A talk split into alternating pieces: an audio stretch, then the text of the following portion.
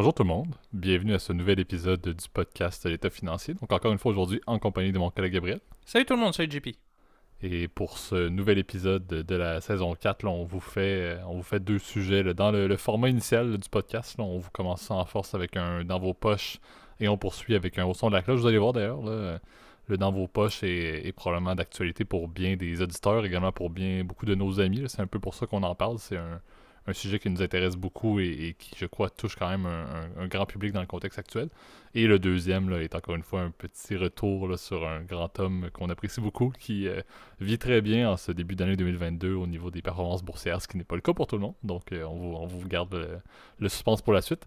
Euh, mais avant d'entamer toute chose comme on le veut et comme la tradition le veut, et surtout quand on a beaucoup d'opinions, ce qu'on va faire aujourd'hui, Gab, je te laisse faire le disclaimer de début d'épisode. Ouais, disclaimer qui euh, sera d'actualité avec les deux sujets qu'on vous propose euh, aujourd'hui. Évidemment, tout ce qu'on vous parle, il s'agit euh, évidemment que de notre opinion personnelle. Il ne s'agit pas d'une recommandation officielle à, faire un placement ou faire quelque chose. Hein. On vous invite toujours à prendre contact à un expert aussi. Quiconque est autorisé aussi à vous émettre des recommandations afin de vous aider à prendre les meilleures décisions financières et adaptées évidemment à votre, à votre profil financier. Voilà. Absolument. Et puis, c'est comme toujours, on peut le rajouter, mais particulièrement maintenant, nos opinions euh, viennent de nos lectures. Donc, à vous aussi de, faire les votes si vous voulez des articles, comme toujours. N'hésitez pas. je sais que tu mets beaucoup de liens également euh, en commentaire. donc, n'hésitez pas même à mettre des commentaires liés à des articles, comme toujours. Donc, lançons ça en force avec le premier segment dans vos poches. Parfait. Donc, euh, sujet, comme on l'a dit, on n'a pas hésité trop trop avec Gab lorsqu'on se l'est proposé. On veut parler un petit peu du contexte, mais un peu parler de l'immobilier en 2022, mais également parler plus spécifiquement des premiers acheteurs. Euh, comme on l'a dit, là, euh, c'est un contexte qui est très proche de plusieurs de nos amis, de plusieurs auditeurs. On le sait, ça a été mon contexte vraiment pas si longtemps, Gab à un certain point également. Donc c'est quelque chose qui touche quand même beaucoup les, jeunes professionnels dans le contexte. Finalement, c'est pas c'est pas arrivé pour mon cas, mais ben, exactement, mais dans le sens c'est quelque chose qui va arriver, dans le sens le premier achat est, ben quelque chose de quand même assez notoire, je pense, pour une grande partie de nos, de nos auditeurs. Et c'est quelque chose qui n'est pas une planification facile en temps normal et qui ne l'est encore moins présentement dans le contexte de 2022 et même dans le contexte plus généralement de pré- et post-pandémie, on doit se le dire. Euh, donc en fait, ce qu'on veut parler, c'est un petit peu du contexte. Encore une fois, beaucoup d'opinions, donc euh, prenez tout ce qu'on dit avec, euh, avec, avec des, des, astérix. On veut voir un petit peu sur le futur. Moi, je veux en fait voir un peu le contexte actuel et où est-ce qu'on s'en va pour 2022. et aussi parler de j'aborde ça sous forme de solution, mais un peu qu'est-ce qui peut être fait pour arriver à un achat de première propriété, qu'est-ce qui est peut-être fait présentement par des premiers acheteurs qui sont des bonnes pistes pour des auditeurs qui sont peut-être stressés par le contexte? Donc, je vais vous en proposer quelques-unes, mais avant toute chose, peut-être Gab, je te laisse peut-être parler un petit peu du contexte qu'on est présentement, là, où on le sait, c'est marqué par euh, un bassin d'acheteurs qui est absolument épouvantablement élevé à travers le monde, on s'entend peu importe le marché, euh, et des acheteurs et des vendeurs, euh, pardon, à l'opposé, qui sont un peu moins nombreux, donc il y a un fort pouvoir qui est au niveau des vendeurs par rapport aux acheteurs. Il y a une disproportion quand même assez notoire présentement, et c'est un peu de voir justement quelque chose qui date depuis quelques années, on doit se dire, Gab. Ouais, bah, c'est vrai que c'est un contexte qui est assez compliqué hein, quand, euh, quand on est jeune acheteur, jeune professionnel, et puis qu'on souhaite acheter. On est dans une situation aujourd'hui en fait où il y a malheureusement beaucoup trop en fait de demandes par rapport à l'offre. Hein. Euh, tu le sais sur les marchés euh, financiers euh, et sur les marchés tout court en fait, tant quand tu un acheteur et un vendeur, que ce soit par exemple à la bourse ou bah dans notre cas dans le marché immobilier, bah c'est vrai que ça crée des problèmes. Donc un marché normalement parfait, c'est un marché où l'offre et la demande sont à peu près pareilles. Ou soit, bah, quand tu as une demande qui est plus élevée que l'offre, bah, de manière microéconomique, je n'irai pas très loin au niveau de la, de l'explication du phénomène, bah, c'est sûr que les prix ils augmentent parce que bon, ton, ton, acheteur évidemment il a, il a plus de pouvoir parce que tu n'as pas le choix évidemment de, de pouvoir te loger. C'est malheureux, mais tout le monde souhaite avoir, avoir son chez soi, puis que cet effet-là aussi il se, il se, traduit plus généralement en fait sur l'inflation aussi. Ce, ce, problème en fait du, des prix de l'immobilier évidemment il y a un impact même aussi pour les locataires parce que les gens qui achète un appartement pour le louer, bah, il le loue plus cher, etc. Ça, c'est un effet euh, domino qui est un peu, euh, qui est un peu compliqué, puis qui a un impact donc du coup euh, sur la population entière. Et bon, c'est vrai qu'on est dans un régime où depuis, je pense maintenant une quarantaine d'années, on a un manque évidemment de construction neuve. C'est vrai que les normes aussi de construction et le fait que bah, l'espace en fait de construction est de plus en plus limité. On sait que les gens s'urbanisent de plus en plus avec le temps je sais que j'écoutais une, statistique qui était, assez intéressante, mais au, sortir de la guerre, tu m'excuses, je pense pas que les chiffres soient parfaits, j'en suis vraiment désolé. Euh, je crois qu'il y avait à peu près 14% de la population française, euh, en l'occurrence donc euh, dans la République, qui, qui étaient en fait des populations qui vivaient de l'agriculture. Aujourd'hui, c'est à peine 3% aussi. Donc, ce qui fait que, bon, aujourd'hui, les gens se concentrent au niveau des villes et bah, les villes explosent. soit tu as un effet d'étalement urbain qui se crée, donc les gens vont de plus en plus loin pour acheter de moins en moins cher. Soit les gens qui viennent en ville, bah, ils payent de plus en plus cher. Donc c'est un, c'est un, peu, euh, c'est un peu problématique. On sait qu'il y a des marchés qui commencent à être très très chauds. Euh, on sait que la, Californie est connue évidemment euh, en Amérique du Nord pour être particulièrement chère. Les grandes villes américaines aussi comme, comme New York, etc. les grandes villes aussi au Canada, donc par exemple Toronto, Vancouver sont des marchés évidemment très onéreux. On sait que Montréal devient de plus en plus cher pour les auditeurs mhm. qui nous suivent de, la, de, de là où on, on, se trouve, là où on enregistre le podcast. C'est un marché qui commence à être de plus en plus cher et je peux être le premier à en témoigner parce que c'était mon ancien boulot hein, de faire des prêts, je vous en ai déjà euh, parlé par le passé, là, je veux dire ça fait un peu plus maintenant d'un an, un peu moins d'un an maintenant que j'ai, j'ai quitté cet emploi-là, là, mais je connais bien évidemment ces réalités évidemment de, de premiers acheteurs et c'est vrai que c'est compliqué, on est dans des situations où les prêteurs sont de plus en plus frileux, euh, les banques resserrent leurs règles au niveau des financements. Ils veulent pas avoir des gens qui sont surendettés aussi, qui achètent des propriétés trop onéreuses, puis que tu te retrouves en fait un peu dans la mouise si jamais quelque chose arrive. Donc c'est tous ces facteurs-là macro, je dirais, qui évidemment sont pris en compte dans le facteur. Peut-être le dernier, et après je vais, te laisser la parole, JP, mais c'est évidemment les, les taux d'intérêt. On est dans une situation en ce moment, les taux n'ont jamais été aussi bas. Donc, on a des taux zéro Souvent, la Fed n'aime pas mettre des taux négatifs. D'ailleurs, elle ne l'a jamais fait à mon souvenir. Euh, donc, je pense que de manière générale, on va avoir une augmentation des taux. On le sait. Powell, il y a 4 jours avant de, tourner, donc Powell, on se rappelle, qui est le, chef de la Fed, donc la Réserve fédérale des États-Unis, euh, ben, nous a dit que bon, il va pas encore augmenter, mais c'est inévitable. Il le sait que les, taux directeurs vont augmenter. La question est quand est-ce que ça va augmenter et comment va résoudre le problème. Ça fait partie évidemment du mix de solutions qu'il va falloir évidemment euh, surveiller euh, dans les euh, prochaines semaines et, mois évidemment. On a des courbes de taux aussi qui sont très attendantes, qui sont très pentues, ce qui fait que on sent que les investisseurs savent que ça va monter rapidement. La question est de savoir quand. Je sais que les estimés à peu près d'ici euh, décembre de l'année prochaine, donc, euh, pardon, bah, de cette année du coup maintenant, donc en, 2000, en 2022, on s'attend à ce qu'on ait des taux directeurs aux alentours des 1,50%, 1,75%. Donc c'est, c'est très élevé par rapport au point 25 qu'on connaît aujourd'hui. Donc euh, évidemment, ça va avoir, des impacts énormes et c'est pour ça que les prêteurs sont assez frileux. Ils veulent avoir des clients qui sont capables d'absorber ces hausses de taux d'intérêt si jamais, par exemple, ils ont un taux variable ou si jamais ils ont des taux qui, sont, euh, qui sont fixes mais qui vont être renouvelés. Exact. Puis tu sais, je pense que dans le tour d'horizon du contexte des dernières années, tu as, vraiment ciblé les, les, points clés. Là. Tu l'as dit, les, les, taux d'intérêt étaient extrêmement bas, donc c'était très, très, très, très, très favorable, comme on l'a dit. Là à ce que des personnes embarquent sur le marché des achats. La pandémie qu'on doit soulever également, l'intérêt des personnes pour euh, justement le bouger. En fait, l'intérêt de vendre ou de faire des transactions immobilières a été majeur. Des personnes qui avaient des propriétés depuis des années ont décidé peut-être de quitter les grandes villes pour s'installer en banlieue. Donc, il y a eu un nombre record de transactions, ce qui, encore une fois, a bien évidemment toujours favorisé euh, les vendeurs. Tu l'as bien euh, soulevé également, les, les, banques à un certain point. moi, la, tangente que je vois un petit peu, c'est ça a un peu évolué. L'aspect frileux des banques a évolué dans le sens où je trouve que y a peut-être deux ans, même trois ans, à peu près tout le monde pouvait avoir un prêt, une préautorisation hypothécaire ou un montant possible de, financement qu'on pouvait obtenir qui était hyper élevé. Il y avait tellement d'intérêt justement à ce que, un peu comme on, pas digne de 2009 bien évidemment, mais il y avait un intérêt quand même assez notoire des banques à donner du financement parce que c'est le pain et le beurre, on le sait, euh, des institutions financières. Euh, et on voit justement avec le temps, avec la pandémie, avec les contraintes de revenus pour bien des personnes, que oui, les règles se sont, sont devenues de plus en plus strictes. Donc, il y a eu vraiment une évolution qui a fait en sorte que l'accès, on, revient un peu dans la logique des premiers acheteurs, l'accès à du financement était un petit peu plus compliqué pour des, jeunes professionnels qui ont peut-être pas forcément, qui sont soit sortis des études et qui ont un emploi qui est soit des, temporaire ou peu importe. Là, on sait qu'il y a des contextes pas tout à fait faciles présentement au niveau de l'emploi. Et on l'a dit, un, marché dans lequel les prix sont en hausse assez significative. On se retrouve dans un contexte qui n'était pas très très bon. Moi, c'est là où, et c'est les discussions que j'avais aussi avec des amis au préalable, je vois un peu 2022 comme étant une année, et encore une fois, c'est là où les opinions commencent. je te laisserai par la suite, Gab, également donner la tienne.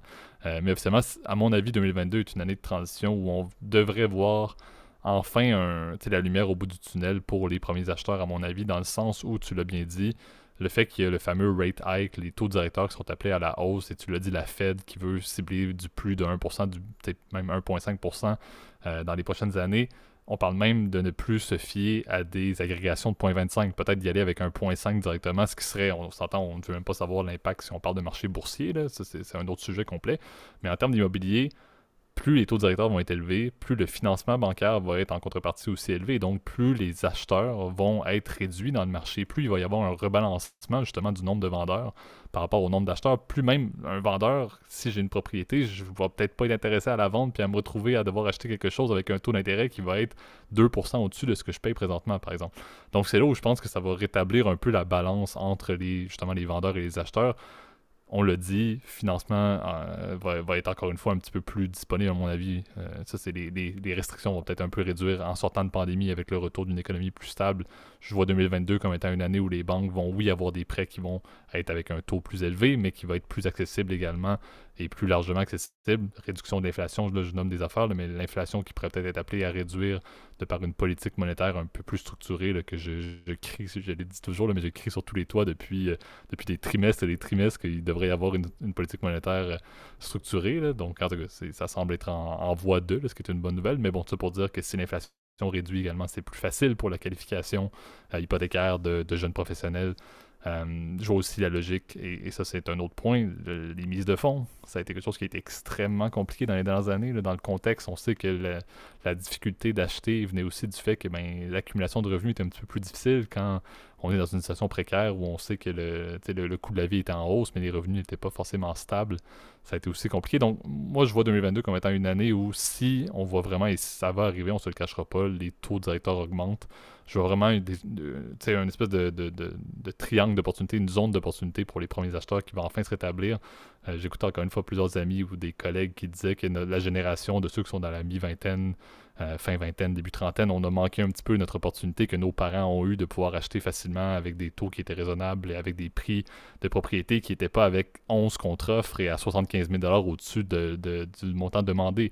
Mais je pense qu'on va enfin peut-être voir cet horizon-là euh, qui arrive. Puis je sais pas, Gab, quel est ton avis là-dessus? Mais moi, je suis très optimiste sur le fait que le passé a été compliqué. Les, conditions de financement étaient favorables en termes de taux, mais c'était très compliqué d'accéder à la propriété. Je pense que le rebalancement justement du marché immobilier par la hausse des taux directeurs.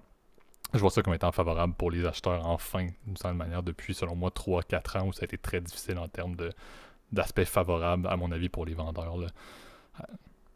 Après, c'est vrai que tu as, bien raison, les, les taux d'intérêt qui remontent, c'est vrai que ça va calmer un peu la frénésie immobilière qu'on a en fait depuis la pandémie aussi. C'est là où on, se pose des questions. C'est vrai que les, taux bas, ils ont bénéficié énormément aux, entreprises, en fait qui, euh, qui étaient en, short de liquidité. C'était un peu le, but pour lequel euh, la Réserve fédérale, en tout cas aux États-Unis, puis euh, la plupart des banques centrales dans le monde ont suivi la même politique monétaire de baisser les taux.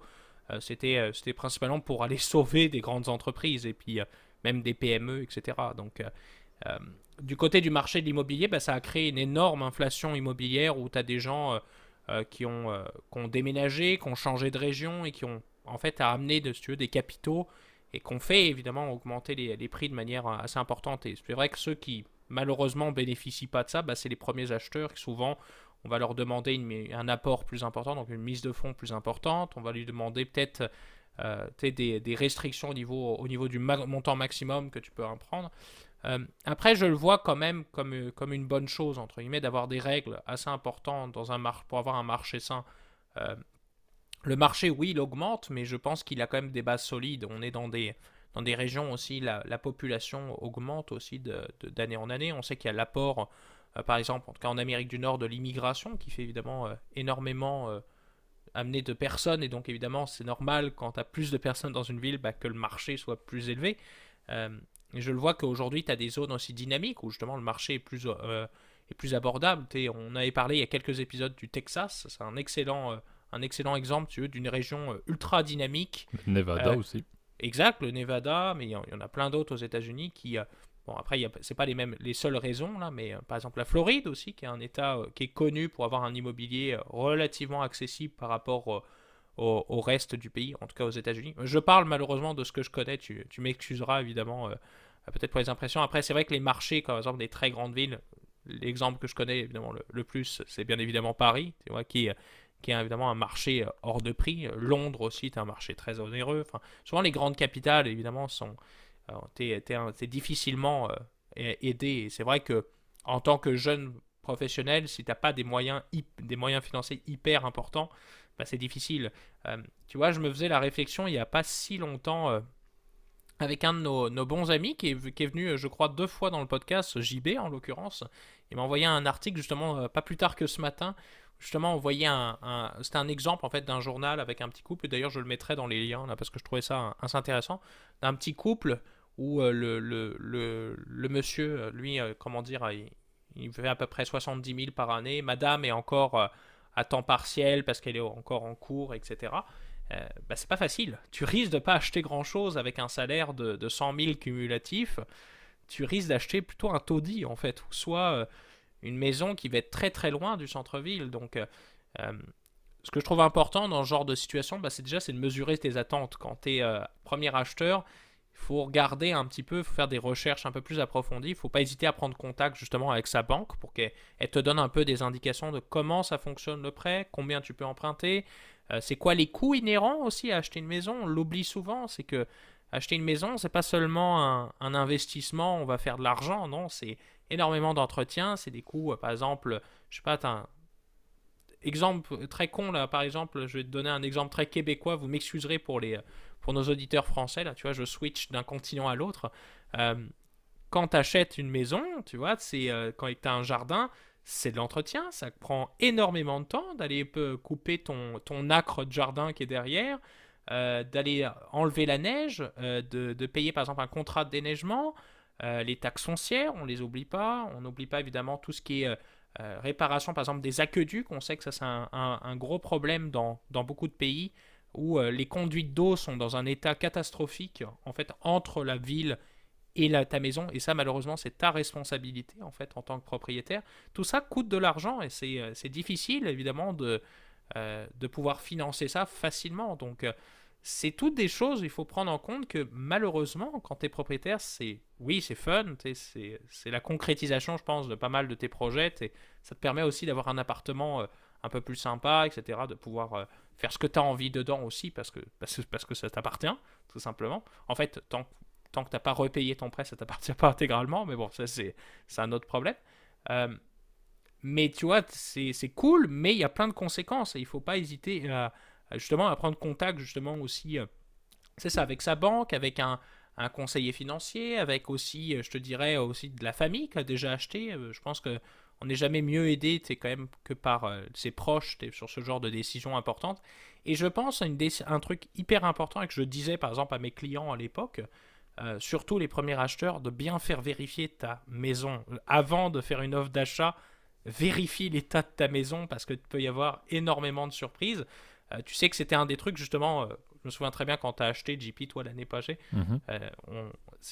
J'étais là, en fait, à, ta visite et je pense qu'on on, divulgue rien, bien évidemment, là, mais c'est un des premiers trucs que j'ai posé à, ton, à ton agent immobilier. C'est des questions de base, mais qui me paraissent qui sont hyper importants. Et c'est pour ça que si vous avez quelqu'un dans votre famille qui est très à l'aise avec l'immobilier, n'hésitez pas à le faire venir aussi pendant votre visite, etc. Parce que comme ça, vous allez poser les bonnes questions et qui sont euh, et vous faire économiser beaucoup d'argent.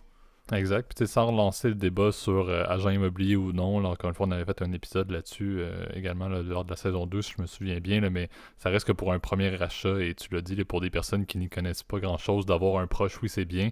D'avoir un agent immobilier avec qui vous avez une bonne relation et le, fit ou le feeling que vous avez en rencontrant un agent immobilier est très important. Moi, personnellement, l'agent immobilier justement que j'ai eu, et, tu l'as dit, tu as été présent dans certaines visites par le fait que justement mon niveau de, connaissance et d'intérêt, en fait, pour vraiment me poser un paquet de questions sur une propriété n'était pas forcément là, surtout dans la logique d'un premier achat, avec le stress qui, qui, est impliqué également là-dedans.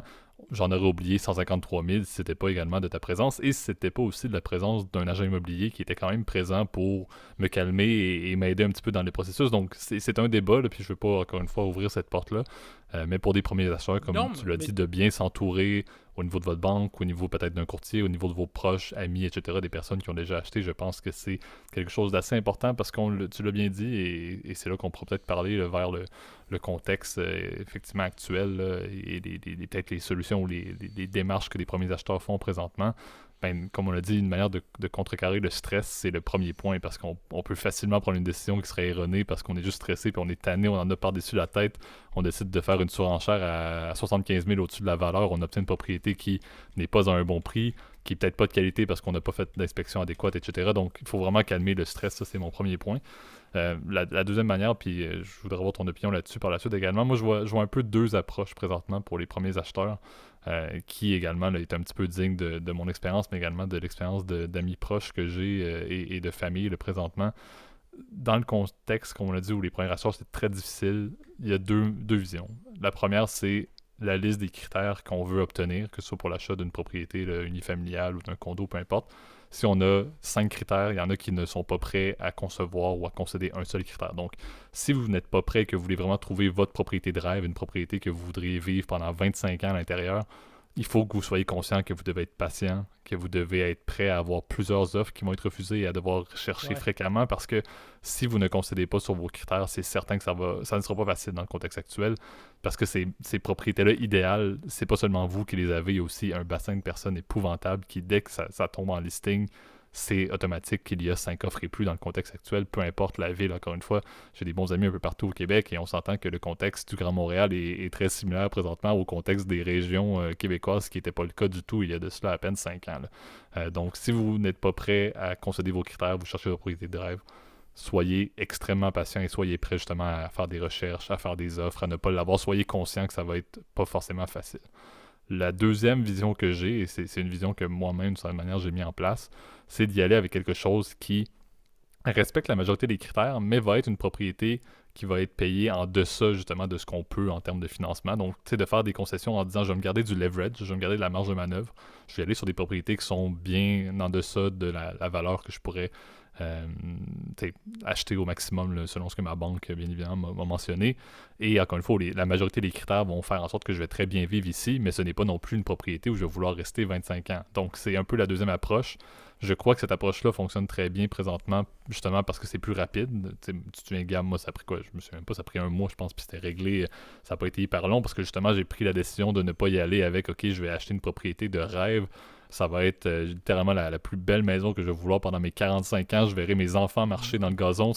J'ai décidé de ne pas aller à, ce point-là et d'y aller avec une, transaction justement qui était cohérente, que je vois tu l'as bien dit, que c'est une propriété qui, où je suis très bien et j'ai des amis qui font la même chose qui peut être un très bon actif à un certain point pour du locatif, etc. Donc autant ça coche la logique investissement que la logique d'être bien, sans pour autant être absolument la, le, la propriété parfaite que j'ai toujours voulu depuis que je suis né euh, et que je faisais en Lego quand j'étais jeune à 5 ans. Fait c'est un petit peu les deux approches. D'un côté, si vous êtes plus pressé que le stress ou la, perte de temps, vous, vous ne voulez pas vraiment ça, regardez c'est quoi vos critères prioritaires parmi la liste. Allez-y peut-être avec des propriétés qui sont en deçà de votre maximum pour ne pas juste vous mettre les mains dans des, euh, mains liées puis de ne pas pouvoir rien faire.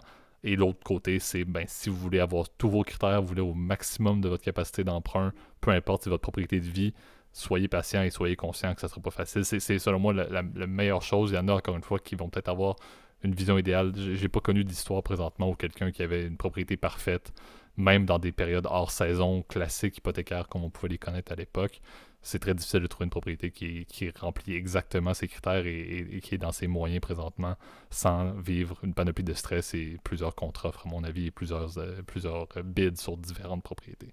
Ouais, bah surtout c'est. Euh, tu l'as bien dit, je trouve ça, je trouve ça important. C'est vrai d'être patient, c'est une qualité euh, non seulement qui est importante dans la vie, je te dirais, mais dans ce contexte-là, c'est important. C'est vrai que soyez pas surpris si vous allez, euh, allez avoir des offres refusées. Ça a été, euh, euh, ça a été le cas, ben, moi aussi, de, de, de, plein de connaissances aussi, puis plein de clients aussi que j'ai eu par le passé. C'est normal, ça fait partie de la, de la game. Hein. C'est malheureux, t'es pas seul à vouloir avoir les, beaux biens. Hein. Et on fera pas de jeu de mots là.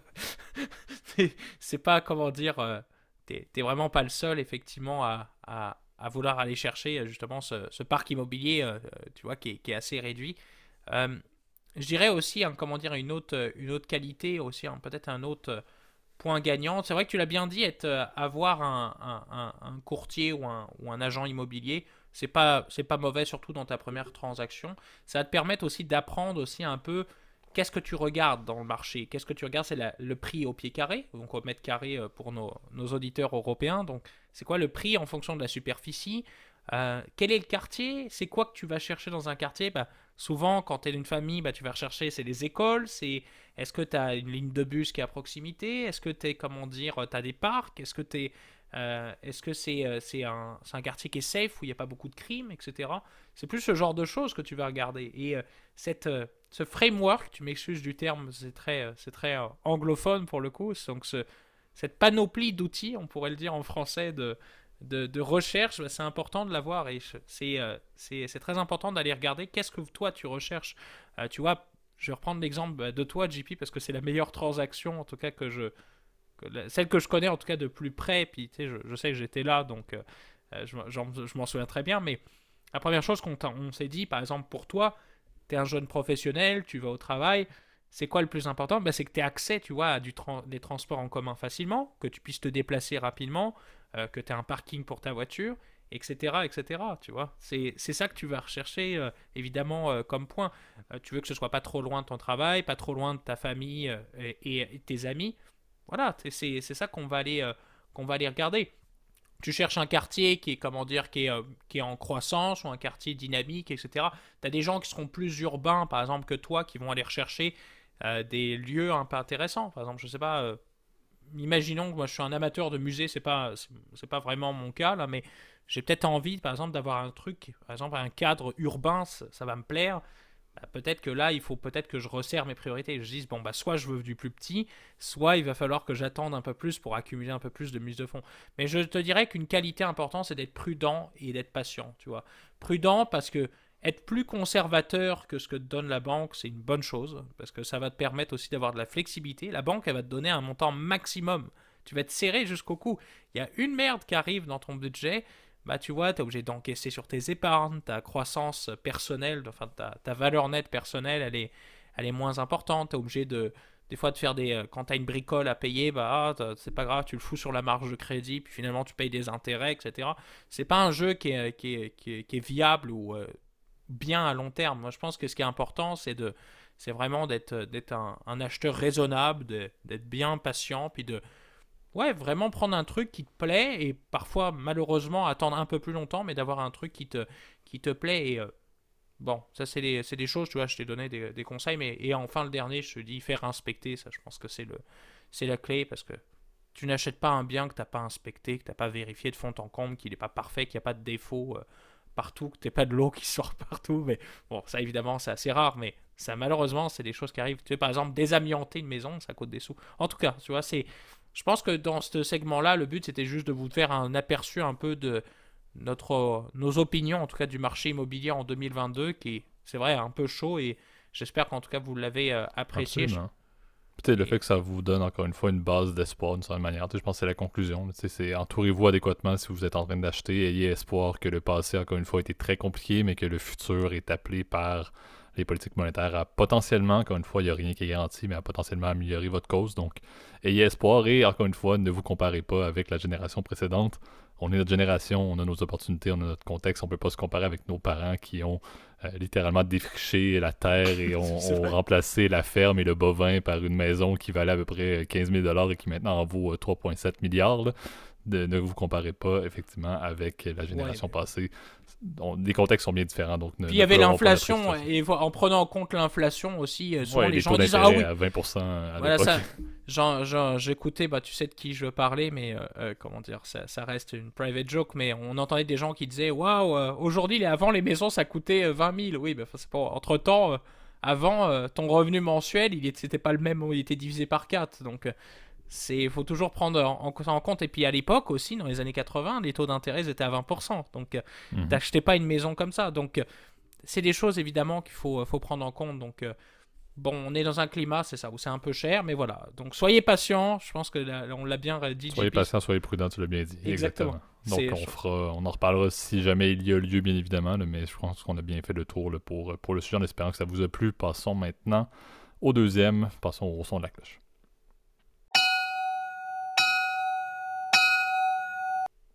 Parfait. Donc, euh, on fait, euh, encore une fois, on, revient sur euh, l'oracle d'Omaha. Pourquoi Vous allez le voir assez rapidement. on veut parler un peu de Warren Buffett.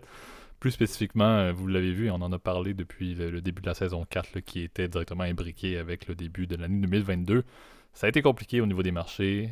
les technos, ça va pas très bien. Le Dow se porte pas très bien non plus. Bref, les, grosso modo, on a, on a des, petits, euh, des petits souffles courts à certaines journées, comme ça a été le cas la semaine passée, où les, les, bourses avaient presque perdu 4% en avant-midi avant de récupérer euh, la perte complète euh, à la fin, à la, fermeture des marchés. Donc, on, veut vraiment aborder là, pourquoi est-ce que présentement Warren Buffett dort très bien, pourquoi est-ce que Warren Buffett, finalement, sa, sa fameuse stratégie qui, qui est axée très value, est vraiment en train de faire plusieurs heureux, si on peut dire, au niveau des personnes qui sont investisseurs, au niveau de Berkshire, mais également au niveau des personnes qui suivent un peu là, euh, sa, mentalité d'investissement depuis longtemps, qui est axée un petit peu sur la, fameuse mentalité le lièvre versus la tortue. Là. Lui euh, est, un, est une tortue assumée, on ne se le cachera pas, non pas à cause de son âge, ce n'est pas du tout dénigrer le fait qu'il est d'ailleurs rendu à 91-92 ans, ce qui est absolument impressionnant de voir à quel point il est, euh, il est, il est encore en pleine forme et encore une fois un leader au niveau de l'investissement. Donc, c'est un petit peu ce qu'on veut vous apporter euh, en, ce, début d'année, encore une fois, pour vous donner un petit peu d'infos. Le Berkshire est en hausse, je crois, de 3% à peu près depuis le début de l'année présentement. Euh, comme on l'a dit à l'opposé, si on parle des FANGs, je n'ai pas les, chiffres exacts pour l'ensemble des, compagnies, des grandes compagnies tech américaines, mais les, euh, titres sont, en baisse, si je ne me trompe pas pour certains. Euh, depuis, euh, depuis le début de l'année. Euh, on parle également, au-delà de ceux qui sont des amateurs d'investissement en techno, mais on peut également mettre en comparaison de de, de, de, Buffett, tous ceux qui sont sur les Wall Street Bets, on s'entend que AMC, on s'entend que GameStop, ça va pas très bien non plus. On parlerait des cryptos, on n'en parlera même pas, ça, ça, ne va pas bien non plus. Donc, de, de parler un petit peu, de, faire le clash entre le, quick cash et, j'inclus les technos dans le quick cash malheureusement dans le concept d'aujourd'hui, et à l'opposé, l'oracle d'Omaha qui est très axé value on voit vraiment une approche qui fonctionne très bien. On voit une approche où, en 2020, surtout en 2021, on ne se cachera pas avec la performance boursière absolument enflammée. Personne ne parlait de Warren Buffett. Personne, en fait, le monde même le dénigrait. Il y avait Dave Portnoy, qui, pour ceux qui le connaissent, est le CEO de Barstool Sports. Bref, mais qui avait fait la mention que Warren Buffett était, était old school. Ça valait même plus la peine de l'écouter. Donc, on, pas on riait, et je nous exclus, mais certaines personnes riaient ou, dénigraient beaucoup l'approche de, l'approche de Warren Buffett à l'époque en 2021, juste l'année passée. Et cette année, je crois qu'il peut enfin euh, remettre un petit peu la, mode de la pièce à bien des personnes. Et je vois l'année 2022 comme étant une très bonne année pour une stratégie à la, Buffett, une stratégie euh, value. On, voit pour l'instant, du moins dans le premier mois de 2022, que ça, porte fruit dans des investissements que peut-être Gab, tu peux parler, dans des compagnies qui sont littéralement ce que de plus basique on s'entendra au niveau du, financier, au niveau du pétrole, au niveau de l'assurance, au niveau du ferroviaire. Warren Buffett a une approche qui est très axée sur des compagnies qui, n'ont rien de très très de très très trendy. On s'était promis de ne pas faire la blague, mais euh, Monsieur All You Can Eat. Absolument. Buffett, Absolument, le buffet de Warren. On se, l'est dit, en off, mais bon, Gab, je te, le permets effectivement de, le laisser au montage.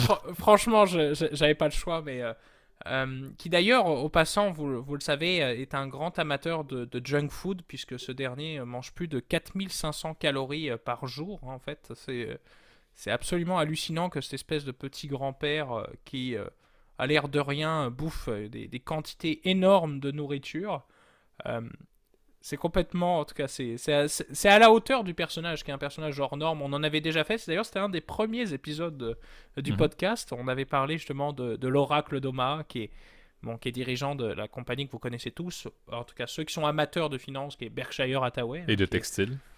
Oui, parce qu'à l'origine, effectivement, c'était une, une, compagnie textile, en fait, quand, euh, quand, quand l'oracle l'a racheté. Et. Euh, bon, Buffett, évidemment, il, est connu pour sa stratégie euh, valeur. Donc, on se souvient, la stratégie valeur, c'est d'acheter évidemment des titres qu'on estime qu'elles sont sous-estimées par rapport à leur valeur actuelle, si tu veux, à leur potentiel de génération de cash flow. Donc c'est souvent c'est des titres, on va dire, un peu plus conservateurs. Euh, même si, bon, souvent les gens méconnaissent souvent la stratégie valeur, ils l'associent plutôt au large cap, ce qui n'est pas toujours vrai. Hein. Tu as des tu as des petites croissances qui sont small cap, large cap, et puis tu des petites valeurs qui sont small et large cap. Et ça dépend évidemment de chaque stratégie. Mais je te dirais, de manière générale, c'est que Berkshire, elle a une approche ultra diversifiée. C'est, c'est un conglomérat, en fait, aux yeux de la loi. C'est, leur, secteur exact. Donc, ils, ils font tout, Berkshire. Donc, euh, j'avais, c'est, et je trouvais ça intéressant que tu reviennes justement sur cette, entreprise-là, mais c'est qu'ils possèdent de tout, Berkshire. Alors, ils sont connus principalement, et leur, plus gros business, c'est la compagnie d'assurance Geico, qui est, euh, on s'approche du Super Bowl, qui c'est connu plus pour ses publicités de Super Bowl qu'auprès des, de nos amis euh, outre-Atlantique. Euh, Geico est connu qu'en 15 minutes, elle va t'économiser 15% sur ton assurance. C'est, c'est, une pub très connue aux États-Unis. je pense qu'ils sont, ils sont très très bons, en tout cas en publicité. Euh, et ils ont, euh, ils ont tout. ils ont aussi euh, des compagnies de réassurance comme la General Lee, ce qui leur appartient. Ils possèdent de l'industrie chimique, Lubrizol, que vous avez peut-être entendu parler pour nos amis français lors de quand il y a eu l'incendie de la de, en tout cas de l'usine, je crois que de Lubrizol qui était à Rouen. C'était il y a 2-3 ans, à mon souvenir. mais c'est une entreprise chimique et diversifiée partout dans le monde. donc ils, ont, ils font de, tout, surtout des engrais, etc. enfin de, tout. Euh, ils ont, possèdent aussi des compagnies de train, la BNSF, qui est une, compagnie, une des plus grosses compagnies ferroviaires aux États-Unis. Euh, c'est une compagnie de fret, donc c'est pour du transport de marchandises, de pétrole, etc., de gaz, etc. Euh, ils possèdent aussi, le, mais ça c'est toujours très drôle à dire, mais la, la chaîne de, de, glace bien connue, là, en tout cas en Amérique, je crois que c'est Dairy, Queen. C'est ça, c'est Dairy Queen, ouais. Exact, Dairy Queen qui est, c'est un peu la c'est un espèce de goût de glace McDo là pour ceux qui euh, celles qui vous savez qui, qui sont toujours en panne au passant là, à chaque fois que tu y vas mhm. ça marche jamais euh, mais euh, voilà donc ils font un peu de tout euh, ils ont du Racel aussi quand même assez notoire du Racel. Benjamin Moore qui font dans la peinture également là, donc Fruit of the Loom dans le monde des, de l'habillement entre guillemets si on peut si on peut le dire donc effectivement, là, ont quand même des propriétés dans des compagnies. Au-delà de juste la, la logique investissement, firme d'investissement, ils ont effectivement des, propriétés assez notoires. Euh, dans le domaine financier également, il faut le dire. puis c'est un peu là l'approche qu'on avait pour, euh, pour la logique de cette année. Et, je vais te repasser la, parole assez vite, euh, Gab, là-dessus. une des raisons pourquoi Berkshire et, plus généralement la, logique Buffett fonctionne très bien cette année, c'est entre autres avec le pétrole, avec la bonne vieille compagnie Chevron qui fait présentement un 10% de croissance depuis le début de l'année. C'est le performance le plus élevé, si je ne me trompe pas, du Dow, justement, euh, pour le début 2022. donc, euh, encore une fois, on, ne parlera pas forcément environnementaliste et la, la, raison et l'aspect l'aspect humain est bon pour l'environnement de la croissance de Chevron, mais c'est quand même, encore une fois, ça vous montre dans le bon vieux pétrole que ça fonctionne très bien et c'est, c'est au-delà des Bank of America de ce monde, des euh, American Express de ce monde, une compagnie qui fonctionne très bien en ce début d'année et qui, encore une fois, est appelée pour des raisons, encore une fois, purement énergétiques, mais a fonctionné quand même assez bien pour l'année 2022. Et également, je te repasse la parole là-dessus, mais le secteur bancaire, qui, on en a parlé dans le premier segment, avec le rate hike qui, euh, qui vraisemblablement nous attend pour l'année 2022, devrait être un, secteur quand même assez intéressant pour les investisseurs, mais également dans le domaine des, primes d'assurance. En général, il y a beaucoup de, il y a, des avantages aussi, d'une certaine manière, au niveau des revenus, euh, qui est corrélé entre les départements des assurances et euh, les, taux directeurs. Donc, énormément d'investissements là-dedans et un fort intérêt qui s'en vient, encore une fois, selon ce qu'on dit pour le secteur financier, ce qui devrait rapporter d'un côté comme de l'autre à monsieur, euh, à monsieur Buffett. Ouais, c'est c'est ça qui est, euh, qui est fou avec Berkshire, c'est notamment, tu l'as bien dit, c'est pas qu'une firme qui possède un, côté conglomérat, mais c'est aussi un portefeuille diversifié. Euh, tu l'as bien dit, à Apple, évidemment ça c'était ça a été un peu plus compliqué ce début d'année parce qu'on sait que bon si on parle de manière générale, es le dos, en tout cas, euh, pardon, pas le, dos. Le dos va plutôt bien, c'est vrai, je suis trompé, c'est le Nasdaq qui va mal. Ouais, c'est le Nasdaq qui va plutôt mal puisqu'il recule de, 11,9%, euh, en fait 11,98%. Euh, le SP 500 recule de moins, 7,01%. basé évidemment sur le 31 décembre de l'année passée, donc de 2021, alors que Berkshire est dans le positif avec 4,26, 4%. Donc tu vois, ils, ils sont dans le vert. C'est un des rares stocks d'ailleurs qui, est dans le, qui est dans le vert, puisque dans le portefeuille, en tout cas, je, que je suis, euh, euh, qui a un portefeuille en fait dans le, à l'école, tous les titres qu'on a, tu vois, sont dans le rouge. Donc, tu vois, c'est, c'est assez exceptionnel de voir déjà un titre qui est déjà dans le vert. Donc, je dois t'avouer, c'est assez c'est assez rigolo en tout cas de voir que en Berkshire est capable de, s'en sortir euh, sur ces. On sait que vous savez en plus Berkshire a deux classes d'action. Là, évidemment on a regardé sur la classe A qui est la classe principale, hein, mais euh, ce qui est assez fou, c'est ça, c'est qu'ils ont des titres très défensifs. Tu l'as bien dit, Coca-Cola, les gens vont pas arrêter de boire du Coca. Euh, euh, du jour au lendemain. Je pense que c'est d'ailleurs, je pense c'est même la boisson la plus consommée au, monde, à part l'eau, là, évidemment. Kraft Heinz, on le sait, c'est la, fameuse entreprise qui mixe entre le ketchup et, les, et évidemment les, les mac and cheese, les horribles pâtes au fromage américaines. Verizon, donc qui est une compagnie évidemment de télécommunications, il possède énormément de parts, quasiment 8 milliards de dollars investis dedans. Euh, ils sont du Bank of America, qui est bon, la, banque, la plus grosse banque américaine de dépôt, en tout cas pour des déposants, euh, etc. Tu l'as bien dit, Chevron, qui est, évidemment est très impacté et très évidemment euh, contente de la hausse des prix des, hydrocarbures à travers le monde. Vous l'avez bien évidemment vu avec ce qu'on voit à la pompe ces derniers jours, où évidemment mhm. les, les, prix continuent euh, à monter.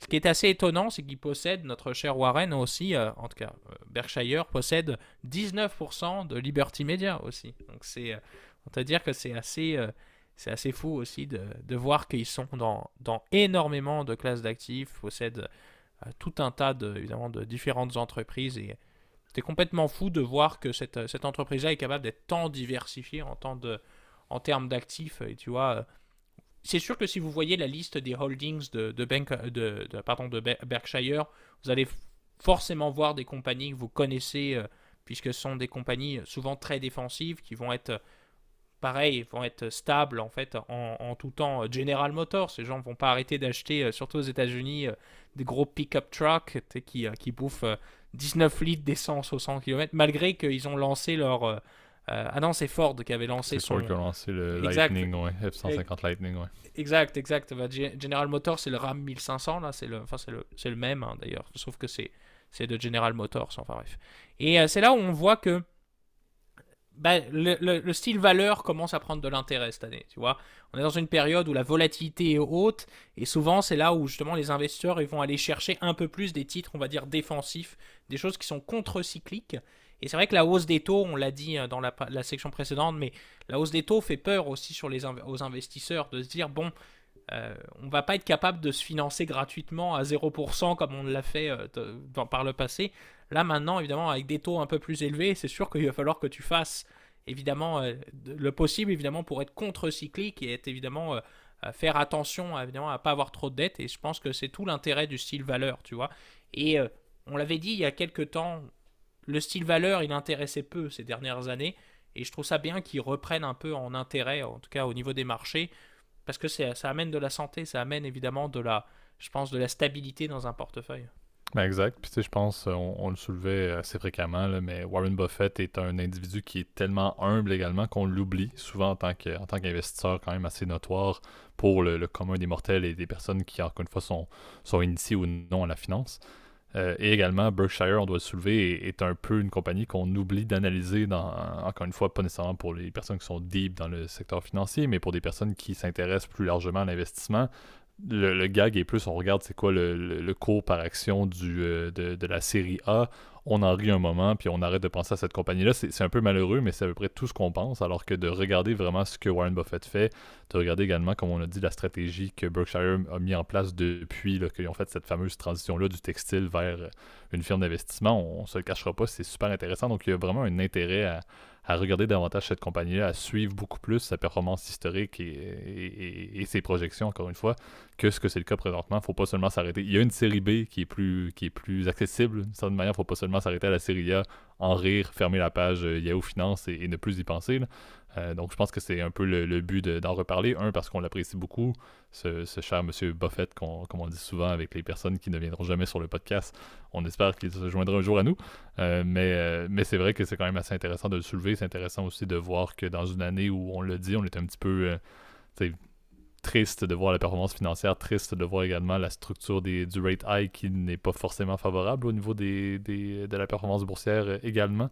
euh, bien c'est bien de voir qu'il y a quand même une stratégie d'investissement en action euh, qui fonctionne et, qui, du moins présentement, dans le premier mois, justement 2022, semble donner ses preuves. Encore une fois, l'avenir n'est pas garanti, on n'a aucune idée de ce qui va se passer, mais c'est bon de voir que Warren Buffett, au final, remet les points sur les i des personnes, encore une fois, qui sont là pour faire un peu euh, les, marchés en mode casino et qui, justement, le, traitent un peu de vieux loup démodé, alors qu'au final, ça fonctionne toujours et ces grandes transactions, au final, c'était un succès et on se le cachera pas. Il, avait désinvesti des, euh, des, airlines, entre autres des compagnies aériennes. Et j'avoue présentement que les compagnies aériennes ou les compagnies de croisière, pour ne pas revenir sur un, bon vieux gag entre moi, pour ne pas revenir sur Carnival, mais la performance est aussi mauvaise si on prend l'eau ou si on prend euh, l'avion. Donc on se le cachera pas. Là. Donc il faut dire, il coche encore une fois beaucoup de bons, de bons hits, de, de, de bonnes, de bonnes transactions.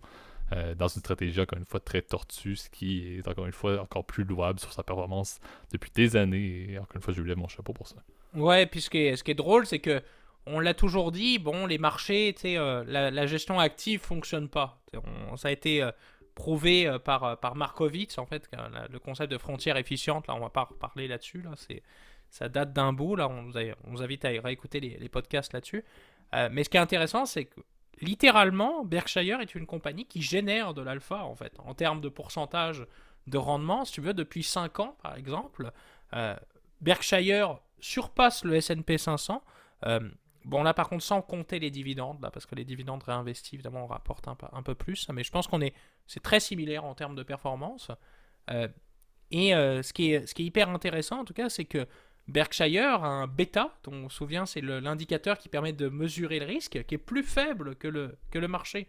Donc c'est un titre qui est moins risqué, mais qui rapporte plus. Donc, si tu veux, c'est peut-être une exception qui fait à la règle. Euh, et puis, juste pour terminer là-dessus, parce que je vois que le temps file, mon cher JP, là, mais euh, tu avais mentionné que Warren Buffett se joindrait jamais au podcast. Je désespère pas. J'espère un jour qu'il se joignera à nous. Et je dois t'avouer que c'est quelqu'un qui est très accessible par, euh, tu pourrais penser qu'avec euh, avec sa fortune, avec, euh, qui, avec ses dizaines de milliards de dollars, euh, qui sait plus quoi en faire. D'ailleurs, il habite toujours chez ses parents. En fait, c'est ça qui est assez. Bon, ils sont morts depuis, mais il, habite toujours dans sa maison familiale à, à, Omaha, dans le, dans le Nebraska, qui est, dans une, qui est une ville vraiment petite pour le coup, là, et qui est connue principalement pour être le, le siège de Berkshire Hathaway. Ce qui est très drôle, c'est qu'à chaque année, par exemple, euh, on le voit tous les jours euh, rouler avec sa voiture au, drive-thru du McDonald's, encore une fois, aller ingurgiter ses, 4500 calories. Il continue à aller tous les jours au bureau à Berkshire, qui est dans une vieille tour euh, un, peu, un peu bizarre. Bon, évidemment, ça c'est juste là où il, gère le, portefeuille global de Berkshire, mais c'est quelqu'un de très accessible. Tu sais que d'ailleurs les conférences annuelles, donc les, les conférences des actionnaires, là, donc les, les assemblées annuelles, pardon, j'avais, le terme qui, me, qui, qui m'échappait, et eh ben il est toujours là et c'est toujours une fête en fait locale en fait dans, le, dans la ville et c'est euh, et on, tu peux lui parler. Il répond aussi par courrier très fréquemment. D'ailleurs, il met euh, sur le site de Berkshire tous les commentaires sur, mhm. sur il fait plein de lettres, etc. C'est très très drôle et c'est un, c'est un, c'est un ton, on va dire, assez sarcastique qui continue évidemment à être très populaire auprès des médias parce que c'est c'est quelqu'un évidemment qui a, une, vision de long terme. Et tu vois, ce qui est très drôle, c'est que même sur le site de Berkshire, tout ça est une blague. Tu, vous, pourrez aller regarder d'ailleurs sur le site de Berkshire, c'est très drôle. Ça, a l'air d'être un vieux site des années 80 avec euh, juste le logo de la firme, parce qu'en fait c'est juste une société de gestion, encore une fois, c'est un conglomérat. Vous pourrez regarder la base en fait du site, c'est il dit je ne donne pas de recommandation officielle de placement parce qu'évidemment il n'est pas autorisé auprès de la loi à en faire. Par contre, je peux vous faire une recommandation, c'est d'aller visiter euh, geico.com ou appeler un agent pour avoir un rabais sur votre assurance auto. Tu vois, tout est dans le sarcasme, etc. Et c'est quelque chose que je trouve, euh, personnellement, moi je suis un amateur évidemment de d'humour un peu troll, euh, sarcasme, etc. JP sera le premier à pouvoir témoigner là, mais mhm. et ça je trouve, je trouve que c'est évidemment ça, ça me ressemble beaucoup donc Berkshire, évidemment, c'est une entreprise évidemment qu'on continuera à suivre. Là, pour le coup, euh, on vous dit souvent, chers auditeurs, on continuera à suivre. Là, je peux vous assurer que Berkshire, ça sera le cas parce que c'est évidemment une, entreprise fascinante. Et on espère d'en parler aussi. On vous rappelle, on vous surprendra pas au fait qu'il va y avoir une revue de fin d'année 2022. donc, c'est sûr que ce serait assez intéressant si c'est euh, par rapport aux compagnies qu'on vous a parlé à la fin 2021. Si Berkshire fait partie de la liste, ça va montrer quand même, encore une fois, une belle performance pour les, euh, les value, le value investing, ce qui est une une bonne nouvelle, comme tu as dit, pour le rebalancement et pour la, fin du fameux Astérix Casino des marchés, ce qui serait une très bonne chose. donc, c'est ce qui va mettre un terme là, à, ce, magnifique épisode du podcast. Merci à nouveau, Gab, pour pour ta présence, tes commentaires et tes opinions. On le dit particulièrement euh, cette, euh, semaine. Là, donc, à prendre avec un grain de sel pour les auditeurs. Je te laisse, comme toujours, faire le, mot de la fin sur euh, où est-ce qu'on peut nous retrouver, commenter, liker, même mettre des, des, des, des, étoiles ou des peu importe. Il y a tellement de, systèmes différents maintenant d'une plateforme à l'autre, mais, mais qu'on qu'on peut, encore une fois, nous, nous, euh, nous témoigner de votre euh, intérêt, de votre appréciation. Je pense que, et je dis, les plateformes de podcast l'ont beaucoup amélioré. Je leur lève mon chapeau à ces grands conglomérats remplis d'argent. Mais bravo Spotify et bravo Apple Podcast, entre autres, pour la qualité de vos feedbacks qu'on peut enfin obtenir de l'auditoire. C'est ouais, bah, c'est bien cool. Et puis, euh, donc, c'est ça, n'oubliez pas, je pense que la meilleure chose, c'est de partager nos podcasts si ça vous a plu. Vous pouvez le partager à vos amis, etc. Puis si vous souhaitez, par exemple, c'est un épisode qui vous a plu, bah, n'hésitez pas, envoyez même directement par, euh, je sais, par WhatsApp, etc. Je sais que c'est comme ça que je fais quand j'ai du contenu qui m'intéresse euh, avec ma famille, avec mes amis, tu vois, c'est la première chose que je fais. Donc n'hésitez pas à le faire, euh, en tout cas, si ça vous a plu. vous savez qu'en tout cas, pour nous poser des questions, ça se passe sur YouTube, la section commentaires. Vous pouvez mettre des likes, évidemment, partager, encore une fois, et vous abonner à la chaîne YouTube si vous voulez nous suivre ou vous abonner sur les plateformes audio, Spotify, Apple Podcast, Overcast, Google Podcast, Amazon Podcast. J'en passe des murs et des papels. On est disponible aussi sur Deezer depuis quelques, quelques jours. J'ai rajouté le, podcast dessus. En tout cas, ça, me, ça nous fera toujours très plaisir d'avoir des nouveaux auditeurs. Très content, en tout cas, encore une fois, des, des statistiques. Vous m'excuserez encore une fois pour l'épisode de la semaine passée. C'est de ma faute. Je m'en excuse. C'est moi qui n'ai pas fait attention, en tout cas, avec l'interface euh, de, de, notre euh, hébergeur. Donc vous m'en excuserez encore une fois. Puis en tout cas, je vous souhaite une très bonne semaine à tous et, à, à la prochaine. Bonne semaine tout le monde. Salut.